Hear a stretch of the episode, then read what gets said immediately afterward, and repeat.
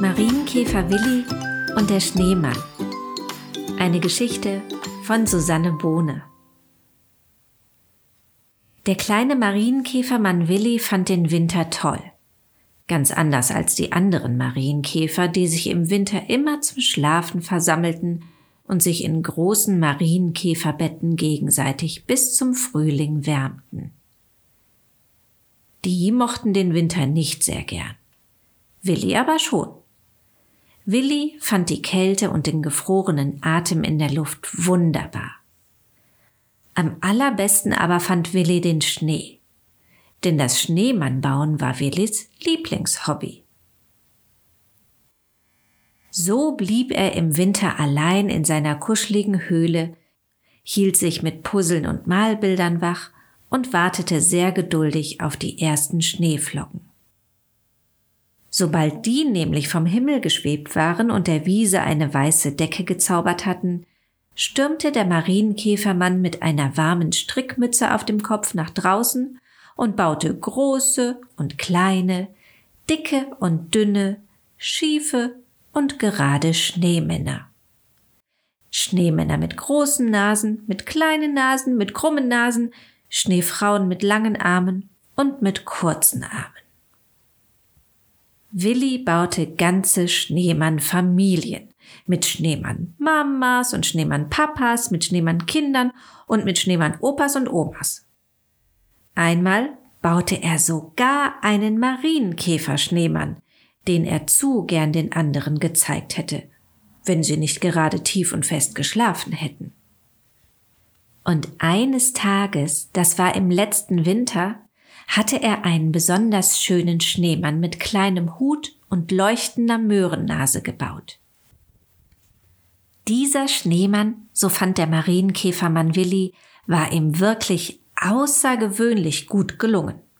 So nett und freundlich und gut gelaunt sah er aus. Der Schneemann lächelte Willi an, gerade so, als würde er sich gleich mit ihm unterhalten wollen.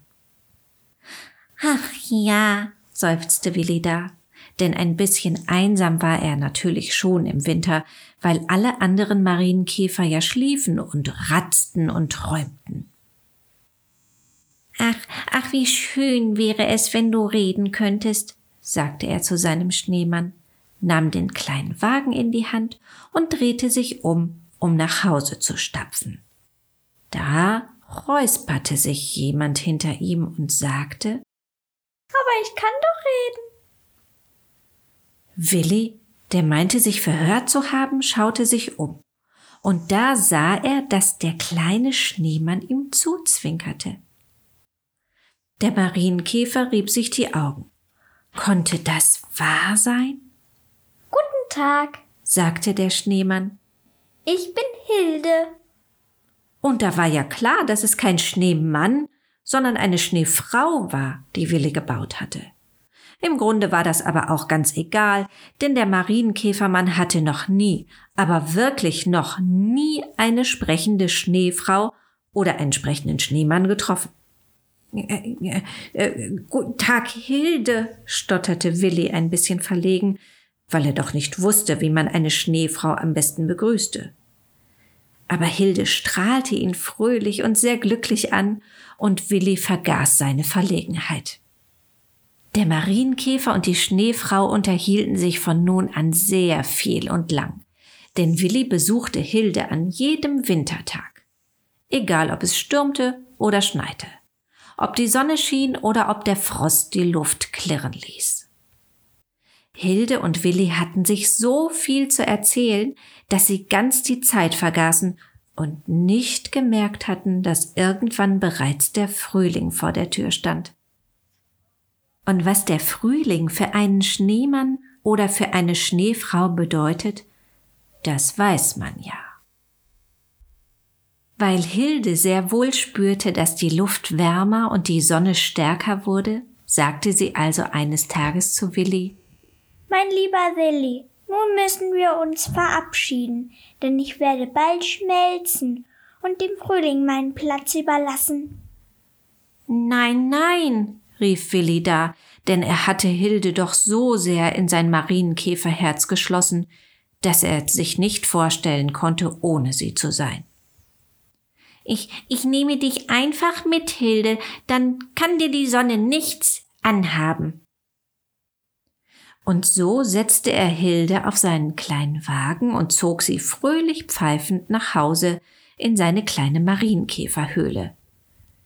Die Schneefrau freute sich, ein bisschen mehr von der Welt zu sehen und war sehr beeindruckt, wie groß und weit doch alles war und wie viel es zu entdecken gab.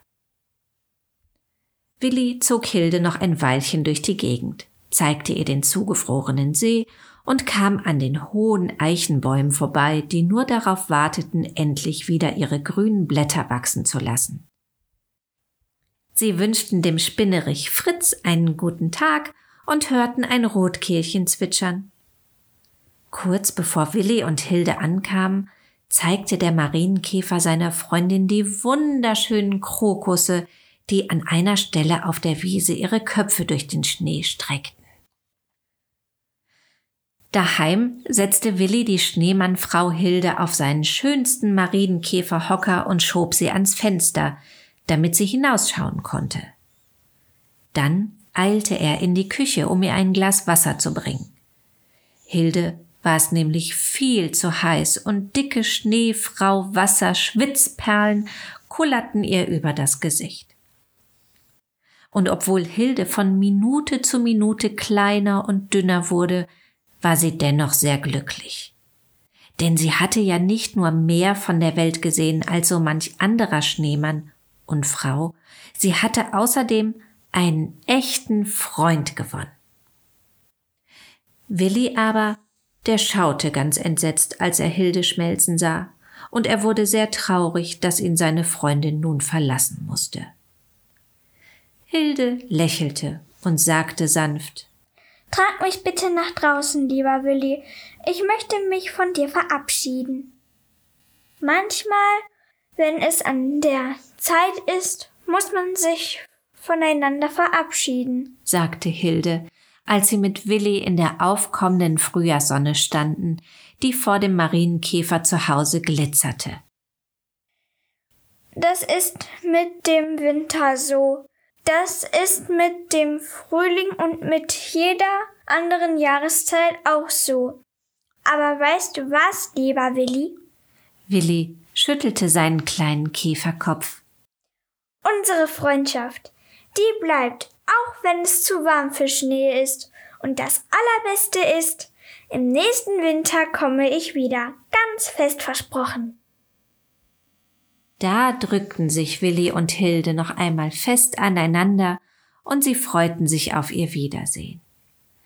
Dann breitete Willi seine Flügel aus, atmete tief durch und summte und brummte durch die warme Luft in einen neuen Frühling.